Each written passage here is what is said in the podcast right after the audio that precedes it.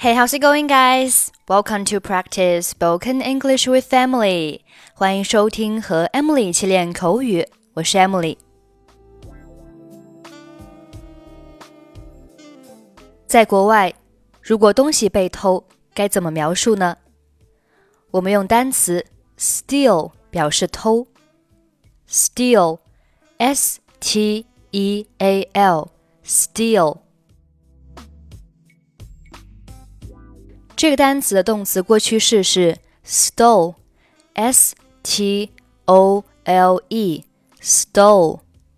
动词过去分词是 stolen，s t o l e n，stolen。比如说，The thief stole my phone and money。小偷把我的手机和钱偷走了。 The thief stole my phone and money. 好了，我们来听一段简短的对话。What's the matter, sir? 先生，怎么了？The thief stole my phone and money. 小偷把我的手机和钱偷走了。What's the matter, sir?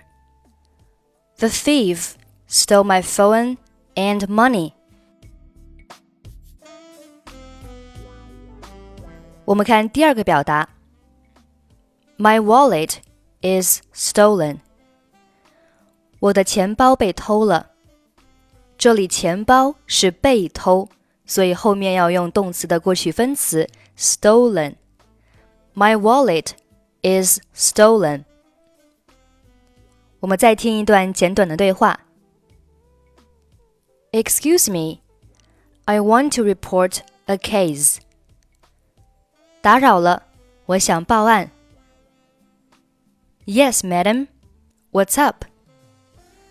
好的，夫人，发生什么事了？My wallet is stolen. I had about one hundred dollars. 我的钱包被偷了。 里面有大约一百美元现金。Excuse me, I want to report a case. Yes, madam. What's up? My wallet is stolen. I had about one hundred dollars. 好了，我们一起来看一下今天学习的内容。偷叫 steal。 动词过去式是 stole，动词过去分词是 stolen。The thief stole my phone and money。小偷把我的手机和钱偷走了。The thief stole my phone and money. My wallet is stolen. 我的钱包被偷了。